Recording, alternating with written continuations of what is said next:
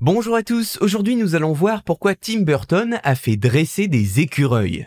Vous vous doutez bien que ce n'est pas par pur plaisir que Tim Burton, grand réalisateur américain, a demandé à ce que des écureuils soient dressés. Non, c'est bien pour un de ses films qu'il s'est intéressé temporairement au dressage de ces petites bêtes et nous allons voir pourquoi. Vous connaissez sûrement Tim Burton et ses œuvres poético-gothiques qu'on ne présente plus telles que Beetlejuice ou encore Édouard aux mains d'argent. Parmi ses films les plus célèbres, vous avez peut-être déjà vu Charlie et la chocolaterie. Dans son célèbre film Charlie et la chocolaterie, Charlie et ses amis révèlent leur vraie nature face aux tentations appétissantes des sucreries de l'usine de Willy Wonka et même si cela les met parfois en danger. Dans une des scènes les plus célèbres du long métrage, Veruca Salt, une jeune fille gâtée, essaie d'obtenir un des écureuils de Willy Wonka pour elle, mais ce dernier refuse de les lui vendre car ils ont une tâche spécifique à accomplir dans l'usine, celle de décortiquer les noix. Afin de rendre la scène la plus réaliste possible et d'utiliser le moins d'images de synthèse, Tim Burton a demandé à ce qu'on entraîne réellement des écureuils pour trier les bonnes et les mauvaises noix. Oui, en tout, ce sont donc 40 écureuils qui ont été dressés par le spécialiste Michael Alexander et son équipe pendant 10 mois pour un résultat final de 5 petites minutes d'écran.